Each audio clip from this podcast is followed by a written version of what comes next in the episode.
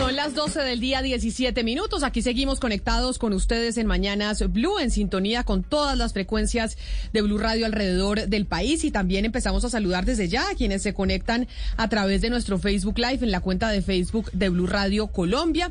Y saludamos a nuestros televidentes de Noticias Caracol Ahora, el primer canal digital de noticias en nuestro país, que se conectan todas las noches con nosotros.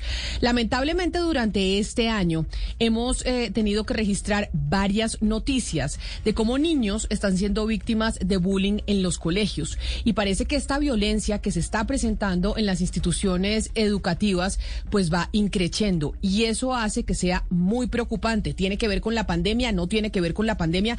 De hecho, hoy registramos eh, una nueva, Julián Ríos, porque en un colegio privado de Bogotá, un niño con Asperger, que es esta, que está en la gama del autismo, del, del trastorno autista, estaba sufriendo de bullying en la institución educativa y esto terminó en que eh, una compañerita le clavó un lápiz en el ojo. Buenas tardes. Este caso de bullying o matoneo a un pequeño diagnosticado con síndrome de Asperger ocurrió en un colegio privado en el norte de Bogotá. Allí, el pequeño de 10 años había sido incluido con su condición para que adelantara el año lectivo. Sin embargo, según la queja de sus padres, venía siendo objeto de bullying por varios de sus compañeritos. La abuela del pequeño denunció que le introdujeron un lápiz en uno de sus oídos. El niño lo golpeaban, le quitaban la lonchera, lo obligaban a comer. Pero lo más grave y, la denuncia que hemos puesto a, través de todas las entidades ha sido que mm, el niño le incrustaron en el oído un objeto que a través del otorrino, a quien inmediatamente acudimos, no pudimos retirar a través de consultorio, sino que tuvo que ser programado para ser retirado por quirófano, objeto que nosotros tenemos y que, que hará parte de los objetos materiales probatorios eh, tanto de la Fiscalía como de la Secretaría de Educación. El padre del pequeño aseguró que el colegio no le había respondido a sus peticiones y según él, el niño no quería hablar y permaneció con el elemento en el oído casi un mes. En el colegio nos negaron todo, que ahí no había bullying, que no había nada. Hicimos una carta de petición. Cuando sacamos la carta de petición y la pasamos el 22 de febrero, el colegio admite de que sí había ido el niño a, a decir que había sido lesionado en su oído y nos negaron antes la atención y ahora la están aceptando. Voceros de la Secretaría de Educación aseguraron que revisaron la queja para iniciar los procedimientos de investigación. El colegio aún no ha respondido a las consultas de Blue Radio sobre lo que ocurrió. Julián Ríos, Blue Radio. Julián, muchas gracias. Y es que precisamente noticias como esta que acabamos de registrar, pues hemos venido conociendo en, los en las últimas semanas en Colombia de lo que está pasando con el bullying. Se está agravando esta situación en las instituciones educativas. ¿Qué es lo que está pasando? Y precisamente hoy, pues tenemos dos casos adicionales, Ana Cristina, uno en Bogotá y otro en eh, Medellín. Empecemos a hablar sobre el caso que conocimos de Medellín, de una eh, niña que está siendo víctima de acoso y matoneo en un colegio en Envigado, precisamente políticamente. Sí, Camila, se trata de la institución educativa Alejandro Vélez Barrientos. Inclusive el 15 de marzo hubo un plantón de las niñas de 11 en el mismo colegio protestando. Y es una niña de 16 años que está, no solamente el bullying, el bullying como lo conocemos que es de molestar, de, de pegar o lo que conocemos usualmente como bullying, sino que aquí vemos un agravante, Camila, y es el acoso sexual. Y es el acoso sexual por, un, por parte de otro compañero, es decir, no hay esta estructura de poder o de alguien que pueda tener una estructura de, digamos, de autoridad sobre la niña y ese es el caso tan grave pues que, hemos denunciado, eh, Camila, y pues lo grave es que, por ejemplo, eh, la rectoría, la rectoría, la orientadora escolar, el rector, la orientadora escolar, eh, la Secretaría de las Mujeres, todos me remitieron a la Secretaría de Educación. Finalmente, pues la Secretaría, el señor secretario de Educación, eh, Juan Gabriel Vélez, pues ellos emitieron un comunicado en que prácticamente pues lo que dicen son tres puntos que activaron los mecanismos para tratar este tipo de, de casos que se remitieron a la Secretaría de las Mujeres y que la Secretaría de las Mujeres que ellos antes me habían remitido a mí a la Secretaría de Educación. Y en tercer lugar pues que están haciendo encuentros, ellos se, eh, se encontraron con padres de familia y dicen ellos y que están eh, fomentando encuentros de las niñas pues precisamente para para, eh, concertar algunos espacios en que se puedan hablar de este tipo de problemas. Yasmín Salazar, Ana Cristina, es la mamá de la niña de la, del caso del que usted está hablando de acoso y matoneo en Envigado y está con nosotros conectada a esta hora. Señora Salazar, bienvenida. Gracias por estar eh, aquí en Mañanas Blue. Buenas tardes a todos los de la mesa.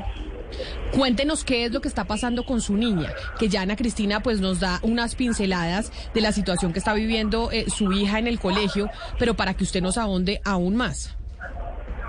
Sí, eh, desde el mes de enero mi hija viene siendo acosada por un compañero del mismo salón. Eh, rectifico, mi hija tiene 14 años, el compañero tiene 15 años. Él la aborda dentro del de salón, eh, le hacen los tocamientos, también afuera de en el patio. Cuando la ve sola, él viene y es donde pues hace el tocamiento, ¿cierto? Aparte de eso, eh, también la llama, la intimida, le dice, venga, venga. Cuando ella logra como meterse por otro lado, que lo vea él, entonces mi hija desde más o menos en febrero dejó de ir de uniforme gala porque el compañero pasaba por el puesto de ella, él estaba al otro lado y pasaba y hacía, pues estiraba la mano, le tocaba los senos o le mandaba, pues le bregaba a tocar las piernas. Eh, mucho, también cuando la veía afuera, la, le tocaba por detrás, la cogía, le tocaba el abdomen, los senos, la tiraba contra el cuerpo de él para sentirle el roce del pene se le pasaba también eh, enfrente del, puesto de ella, le acariciaba el pene para que ella lo viera. Fuera de eso, la última vez fue el jueves 10 de marzo, eh, donde él la agredió en, el, en la jornada, por la mañana le hizo tocamiento en el salón y en la tarde eh, estaba en la jornada de alfabetización y él la cogió con el torso de la mano y la bregándola llevar hacia el muro para poderla tocar. Había una cámara, el colegio en la reunión ya de padres, porque yo inmediatamente ya cuando ella mostró dificultades para tragar, le dolía demasiado la garganta, porque él utilizaba cada vez más la fuerza, entonces todos, pues todos estos tratamientos cada vez, eh, eh, como te dijera, aumentaba como más la fuerza para que la niña no se pudiera defender. Entonces yo acudí el Pero esto, perdóneme, yo la interrumpo, doña Yasmin, esto que narra usted es aterrador. Estamos hablando de un niño de 15 años que le está haciendo este tipo de abuso a su hija de 14 años. ¿Cuál es la respuesta del colegio? ¿Qué ha pasado con este niño dentro del colegio?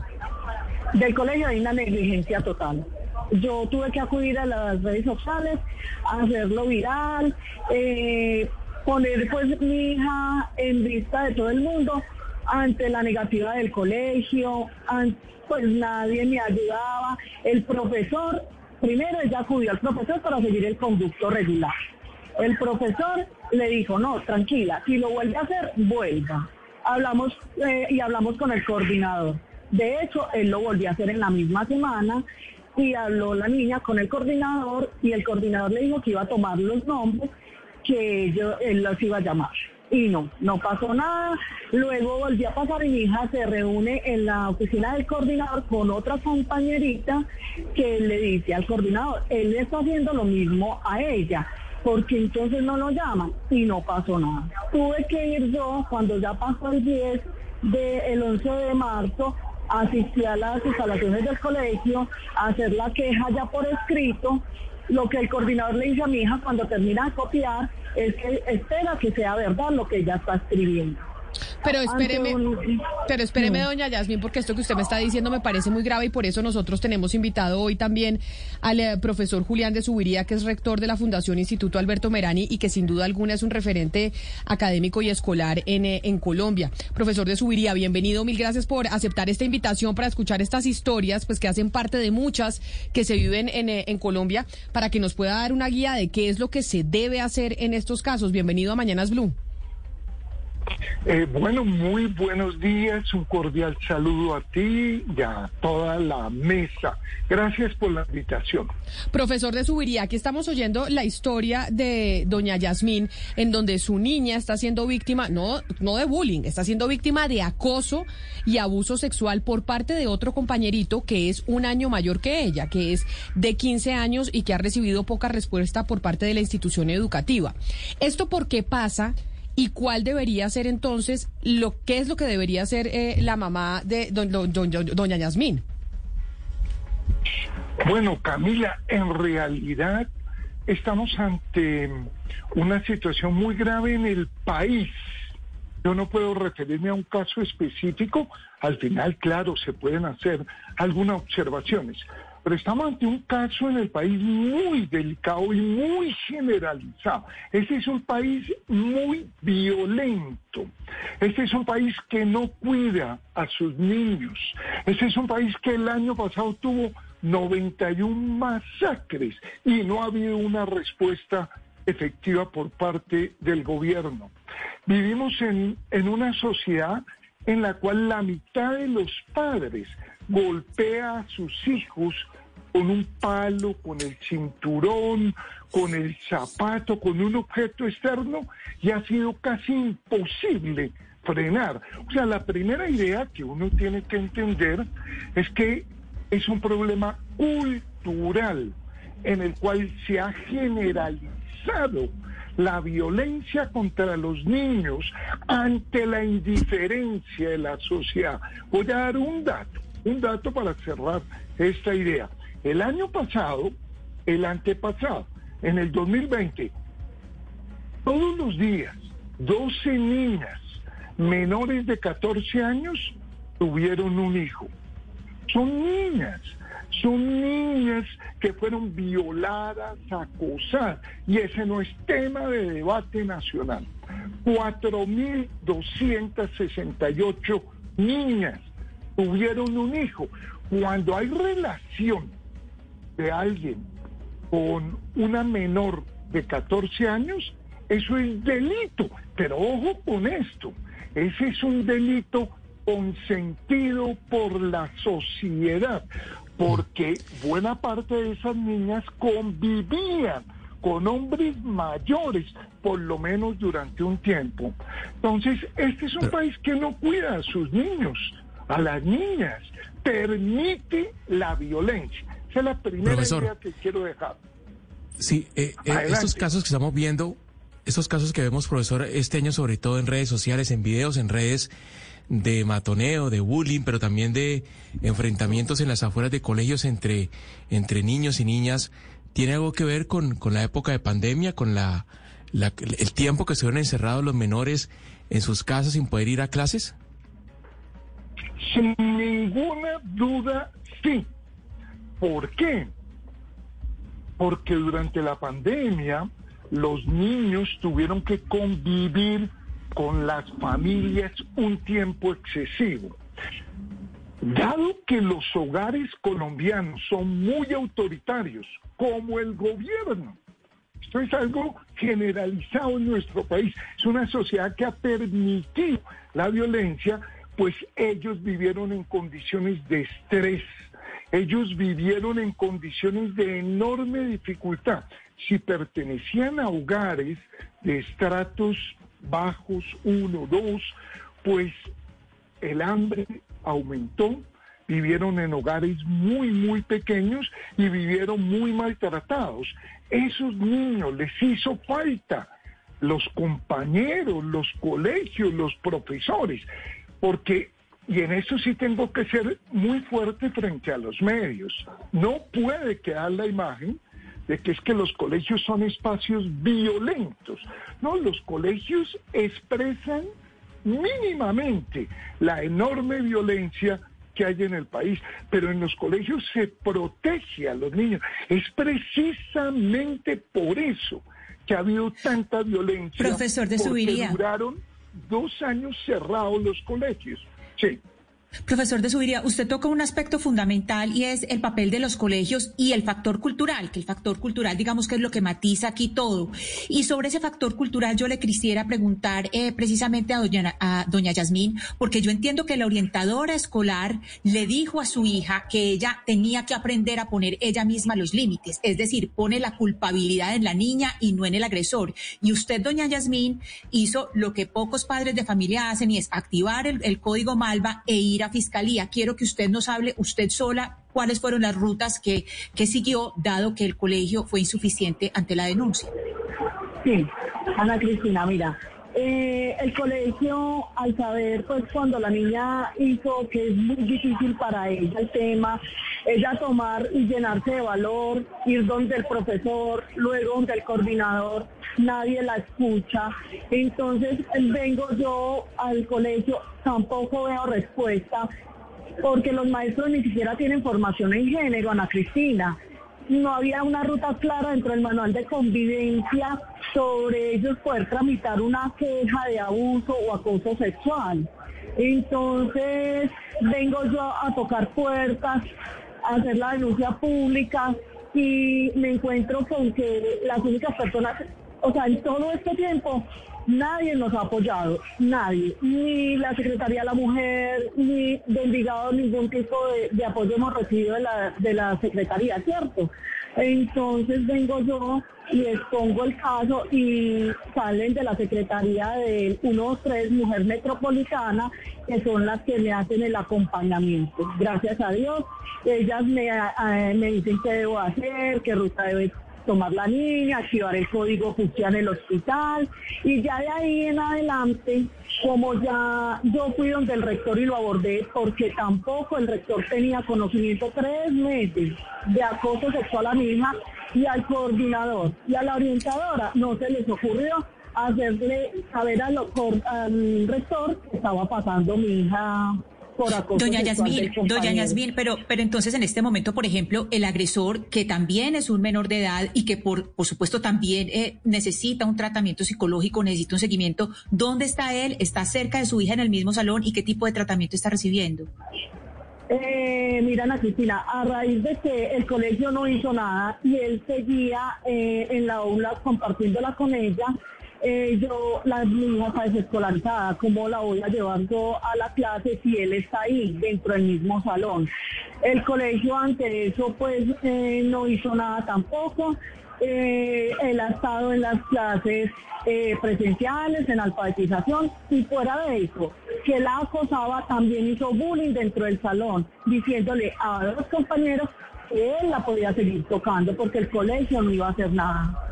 Pues ese es el drama, que, que termine además su niña desescolarizada, siendo ella la víctima del acoso y del matoneo. Que además, doña Yasmín, déjeme porque quiero saludar a otro padre de familia como usted. Él está aquí en Bogotá, es Juan Pablo Osorio, que es papá de una niña que ha sido víctima de bullying y de matoneo aquí en el Colegio Marymount en Bogotá. Doctor Osorio, bienvenido, gracias por estar con nosotros aquí en Mañanas Blue. Muy buenos días, ¿cómo estás? Mucho gusto. Pues queremos conocer el caso de su hija, qué fue lo que pasó y cómo ha sido el, eh, el proceso de ella dentro del colegio. Así como doña Yasmín nos está contando la situación de su hija en un colegio en Medellín, ahora queremos conocer el caso de la suya. Bueno, te cuento. A nuestra hija hace un año y medio empezaron a hacerle matoneo eh, y nosotros venimos hace un año y medio presentando estas denuncias al colegio. El colegio siempre nos prometió que estaba trabajando en eso y durante este año y medio no hizo absolutamente nada. Les juntamos pruebas eh, absolutamente contundentes de lo que le estaban haciendo a nuestra hija y nunca hicieron nada. Dijeron que iban a trabajar, trabajar y trabajar en los temas y no hicieron nada. Resulta que al principio de este año descubrimos que nuestra niña sufría de bulimia causada por este matoneo de esta niña menor de edad que pues ya tiene 14 años y a los 14 años ella ya debe enfrentarse a denuncias penales. Lo que terminó haciendo que agravó todo es que se sospechaba que esta niña tenía eh, COVID y se quitó el tapabocas enfrente de mi hija y le tosió en la cara. Ese mismo día publicó un TikTok diciendo que tosiéndole a lo que es toserle a esta personita a menos de 10 metros de distancia y finalmente le dice que ella sufre de gordofobia, de gordofobia, que es, es, es un, es un tema muy delicado y eh, pues imagínate, nos tiene a nuestra hija acabada, nuestra hija tiene que ir todos los días a un instituto donde la tienen que atender cinco horas al día, todos los días de la semana y la tiene que atender una psiquiatra, una psicóloga y una nutricionista. Está eh, hundida en un estadio, en un estado de presión absoluto. El colegio no hizo nada durante todo este tiempo. Pero nada entonces, es nada. Pero déjeme preguntarle entonces al profesor de Subiría. Profesor de Subiría, yo sé que usted no se quiere de, pues, referir a casos concretos ni mucho menos, pero acá tenemos dos casos, uno en Medellín, tenemos otro en Bogotá, de cómo hay dos estudiantes que están siendo víctimas de matoneo por parte de otros compañeros casi de su misma edad. Y ahí entonces qué es lo que debe hacer la institución o qué es lo que deben hacer los papás cuando la institución no responde, porque también hay ese común denominador que ninguna de las dos instituciones ha respondido porque también el matoneador pues es un menor de edad. Bueno, em, no se podría atribuir una crisis emocional a una acción de un grupo de compañeros. Esa es una afirmación que hay que mirar con mucho cuidado. Todos los jóvenes, todos los jóvenes están viviendo una situación muy difícil. Y es que un joven se construye en tanto haga parte de grupos. Y resulta que durante la pandemia no se pueden construir de la misma manera los grupos sociales porque la interacción está profundamente afectada. O sea, no es el caso de una niña en un colegio, es que la humanidad está viviendo una situación de profunda crisis emocional, pero muy, muy especialmente en el caso de los jóvenes. No es fácil que un padre diga, ah, es atribuible a una acción de los compañeros? No, no es fácil atribuirlo. Yo no creo la pregunta cuando un joven tiene crisis emocional que un padre tiene que hacerse es esta. ¿Cuál es el sentido de la vida que ella está teniendo en este momento?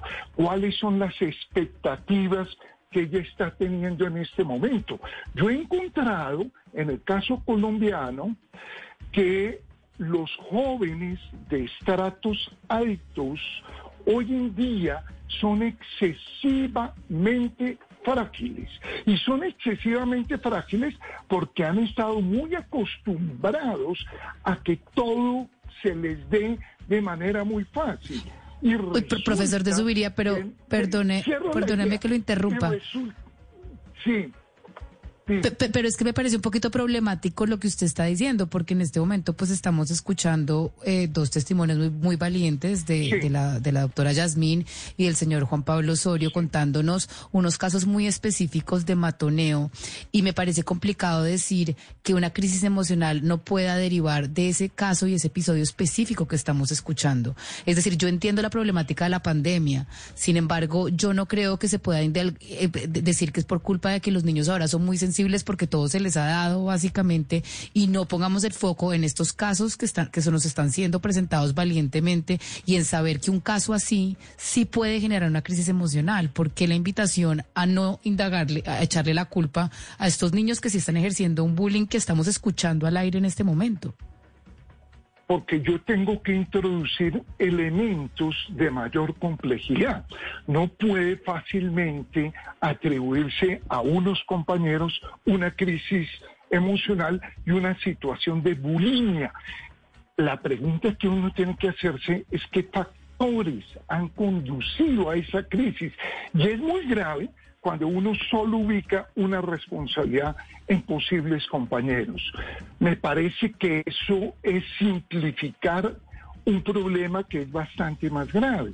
Es distinto el caso, por ejemplo, de acoso, pero en el caso de las crisis emocionales, claro que pueden los compañeros promoverla, claro que puede haber una situación de bullying eso también es cierto, pero no puede atribuirse específicamente a esa situación. Habría que ver qué tipo de bullying, cuándo, de qué manera, en qué momento, qué hicieron los compañeros.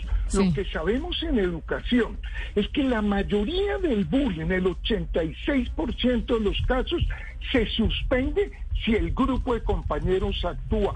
Es muy equivocado leerlo como una víctima y un victimario.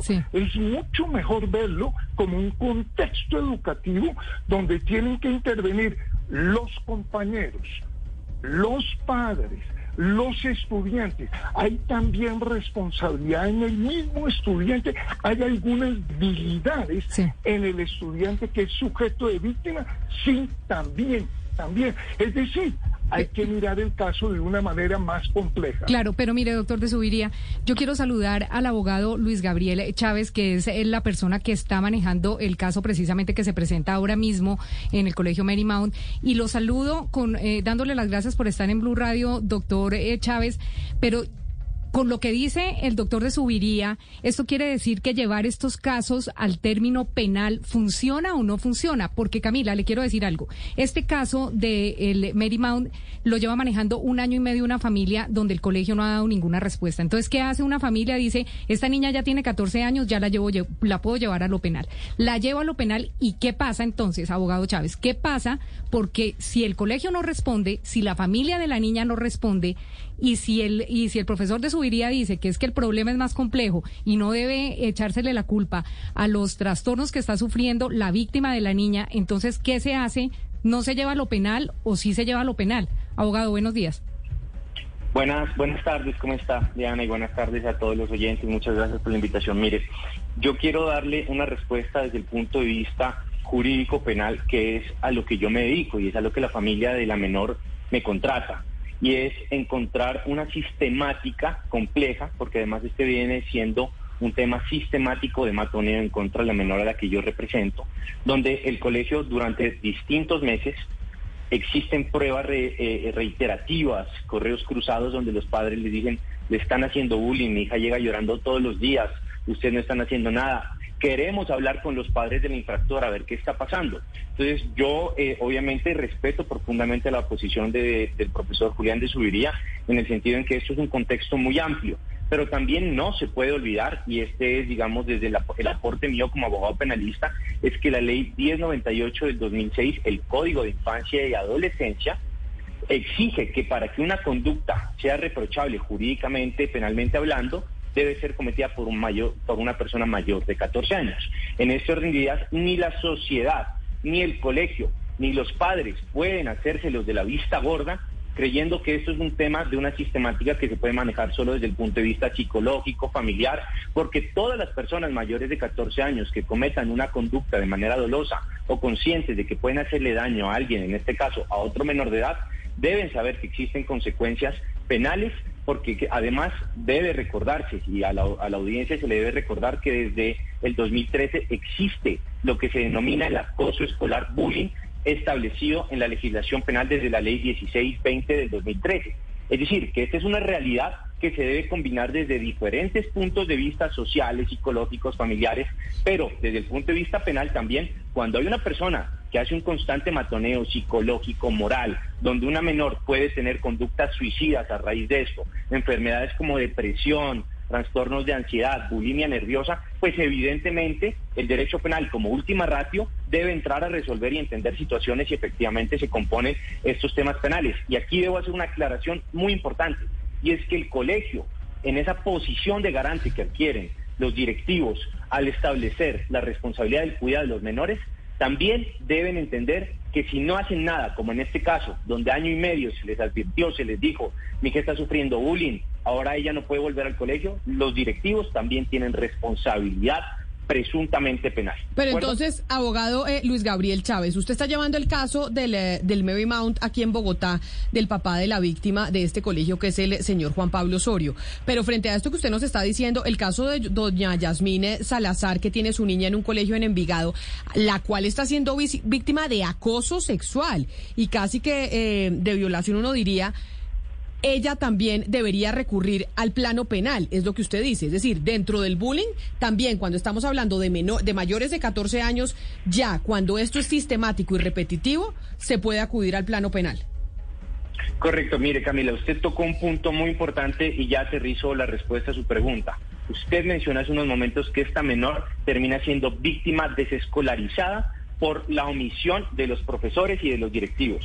La respuesta contundente que cualquier persona le va a decir, tiene la obligación el colegio, la madre, las autoridades de investigar estas conductas. De hecho, podría decirse que si una autoridad escucha esta entrevista y escucha que hay una señora madre llamada Yasmín Salazar que está anunciando que su hija ha sido víctima de acoso sexual, la Fiscalía General de la Nación está obligada a realizar la investigación jurídico-penal, porque esa es su obligación constitucional y legal, para determinar si ahí hay unos presuntos actos delictivos y quiénes son los autores o partícipes de estas conductas penales. Es decir, la respuesta contundente es que sí debe iniciarse una investigación penal con un tema de acoso sexual. Y es que Camila, aquí hay que decir que, por ejemplo, en el caso del Colegio Marymount, lo que hemos hablado con esta familia y con otras familias es que no es un caso aislado, es un caso que se viene dando en el colegio, que el colegio lo sabe, que esta niña no es la única víctima de estas matoneadoras, sino que existen muchas más niñas que ya han llegado hasta a pensar en suicidarse. Entonces, este no es el único caso que se presenta en el Marymount y lo que dice el abogado es cierto. Cuando ya uno ve que en un año y medio las directivas no han hecho nada y que uno los llama y les pregunta y ellos dicen, eh, preferimos esperar y preferimos esperar, pues ahí es cuando ellos deciden irse al término penal y la mayoría de papás están pensando en irse al caso penal para poder defender los derechos de sus hijos. Sí, a propósito de lo que plantea Diana, profesor de Subiría, eh, en cuanto que son casos reiterativos y casos que se repiten constantemente, y no solamente en colegios de, de, un estrato alto en Bogotá, sino en todo el país, y que usted muy bien lo ha reconocido, lo ha dicho aquí en esta, en esta charla, profesor de Subiría, le quiero preguntar, en ese caso, cuando usted habla de la indiferencia, indiferencia de la sociedad, exactamente cómo logramos, cómo logramos que la sociedad tome conciencia plena de la gravedad del asunto, porque es que a pesar de que son tantos casos, como bien lo hemos, lo hemos visto acá, no, seguimos sin tomar conciencia como sociedad de lo grave del asunto, de la complejidad del asunto. Sí, yo lo primero que quisiera decir es que veo con enorme tristeza que sean los abogados los que participen en procesos que deberían ser procesos educativos. Veo un riesgo muy alto para la educación colombiana que ahora los abogados amenacen a los rectores porque dos niños pelearon, dos niños se agredieron. Me parece muy peligroso, escribiré una columna sobre esto, me parece una ruta que va a ser muy negativa en general.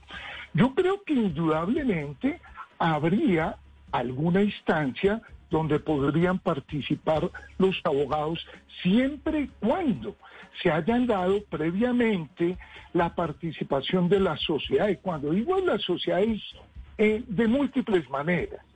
Uno, los medios de comunicación se equivocan cuando priorizan el caso y lo muestran como si fuera un problema de los colegios. Se equivocan porque están eludiendo que debe haber un trabajo conjunto de la comunidad. Debe ser un tema que se discuta indudablemente en los colegios, debe haber educación sexual en los colegios, debe haber se debe entender que el papel de la educación principal es la de formar mejores ciudadanos y ahí deben participar. Claro, pero profesor de Subiría, digamos que eso, eso que usted tiene, que usted está diciendo tiene toda la razón. Este es un problema de sociedad. Sin embargo, esa solución de meternos todos en la discusión de cómo reducimos la violencia es algo que toma mucho más tiempo. Y si usted tiene casos de unos padres de familia que tienen a su niño o a su niña que está siendo acosada que está siendo matoneada y que por cuenta de ese matoneo eh, se, va, se está queriendo suicidar o está teniendo problemas de salud, etcétera, etcétera, ¿qué debe hacer un papá? Porque obviamente la solución que usted plantea es la que deberíamos empezar a aplicar, pero esa toma tiempo. Entonces un papá en medio de, sus, de, su desesperación dice, el colegio no me responde, llevo un año y medio denunciando, nadie dice nada como doña Yasmín y como el caso de don Juan Pablo Osorio, y pues dicen, me toca irme al, ámbito penal porque nadie más me da solución. Eh, muy bien, tú lo planteas muy bien, Camila. Eh, imagínate lo triste para mí como educador de ver que un abogado venga a decirme cómo se origina una ideación suicida. Yo le pido más respeto hacia los educadores. Le pido que esos temas, por favor, los discutan personas que conocen. La ideación suicida aparece cuando una persona pierde el sentido, pierde las expectativas, no siente un autoconcepto fuerte. No, tengo que terminar. Es decir, para mí es fundamental entender detrás de cualquier ideación suicida tienen los padres que hacerse la pregunta de qué manera ellos están favoreciendo la fragilidad de la personalidad. Entonces, yo entiendo y reitero, puede haber una instancia en la cual aparezca un proceso legal, pero antes no nos quiten a los educadores del manejo.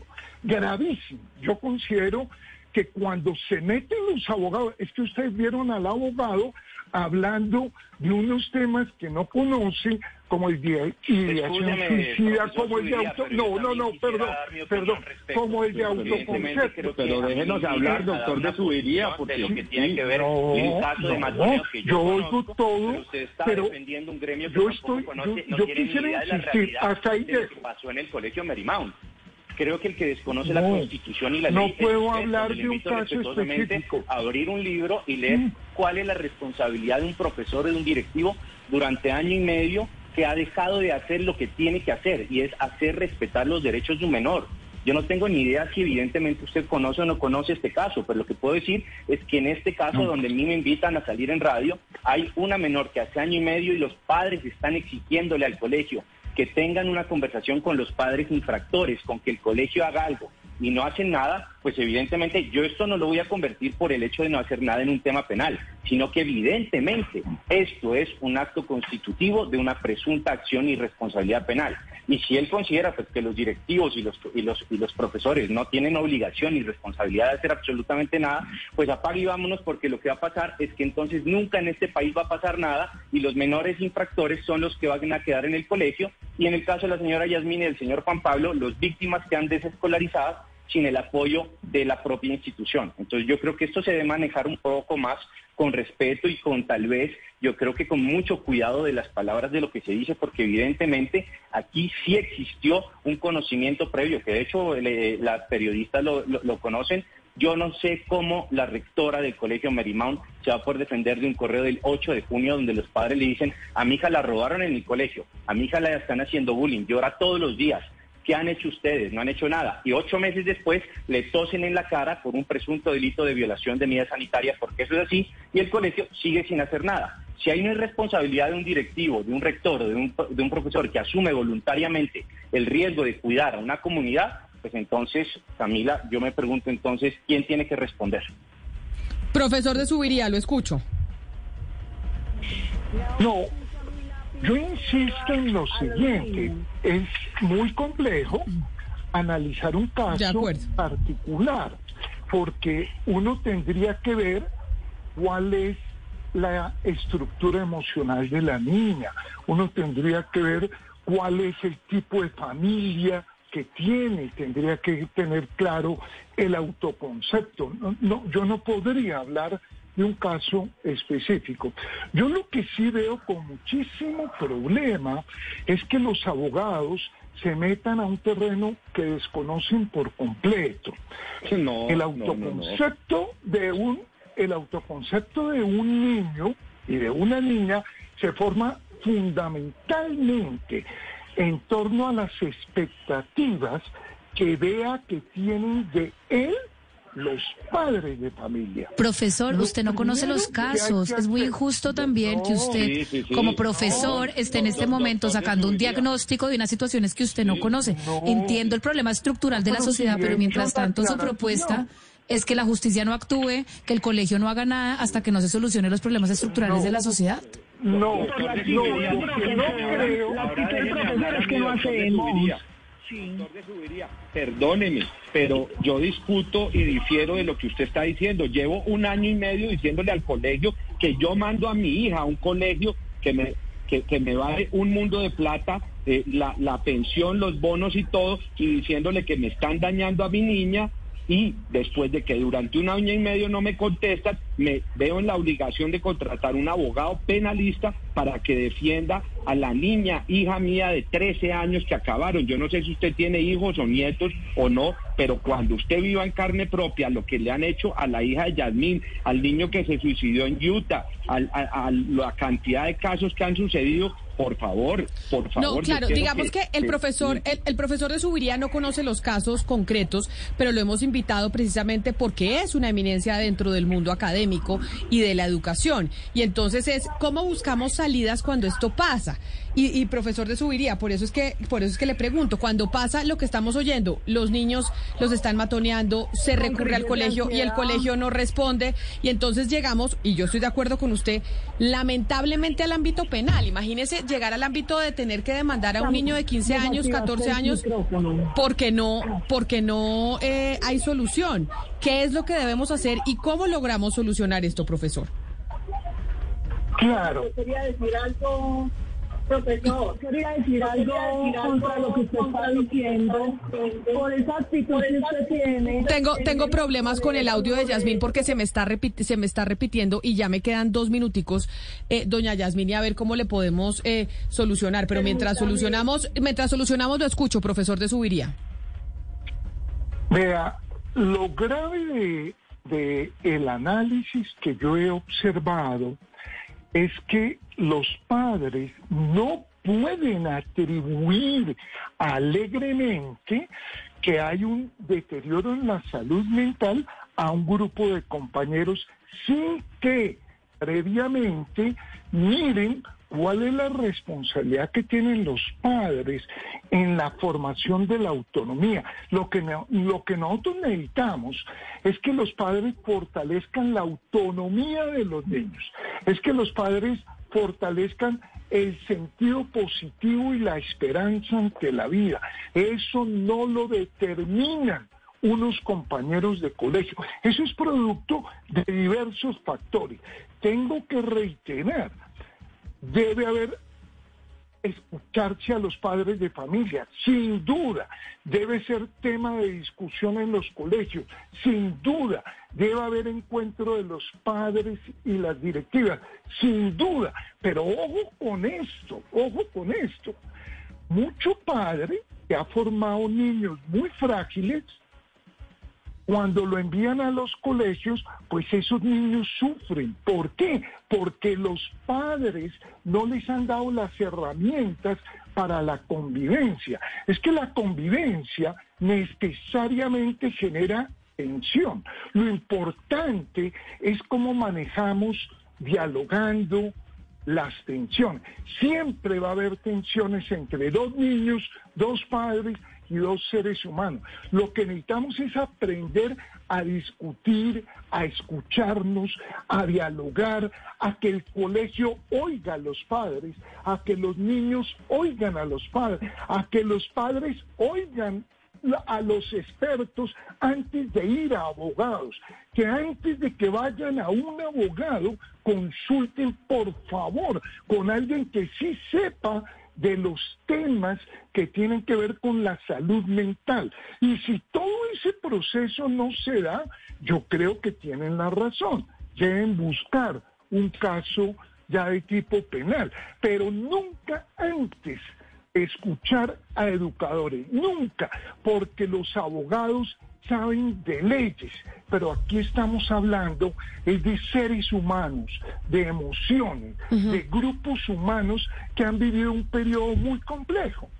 Pues aquí estamos conociendo dos casos más. De hecho, hoy conocimos tres de cómo se está viviendo el matoneo en los colegios, la desesperación de los padres de familia que tienen que recurrir a la vía penal cuando no hay respuesta. Oímos al eh, profesor Julián de Subiría que plantea y dice, acá tenemos que tener una solución mucho más estructural, pero mientras tanto dicen los papás, bueno, ¿qué hacemos? Este es un problema latente que se está presentando en las instituciones educativas, tanto privadas como públicas del país, y seguiremos en contacto tanto con don Juan Pablo Osorio como doña Yasmín Salazar, que son dos casos de matoneo que están viviendo sus hijos, que ya llevan muchos años y no ha habido respuesta por parte de las entidades educativas. Vamos a hacerle seguimiento. Lamentablemente se nos acaba el tiempo porque el tiempo del radio es muy cortico y tenemos que seguir con toda la programación de Blue Radio. A todos nuestros invitados, don Juan Pablo Osorio, don Luis Gabriel Chávez, a Yasmín Salazar y al profesor Julián de Subiría, gracias por habernos acompañado y nos comprometemos a que seguimos haciéndole eco a estas denuncias y también para encontrar una solución como, como sociedad. A ustedes gracias por habernos acompañado y sigan conectados en Blue Radio.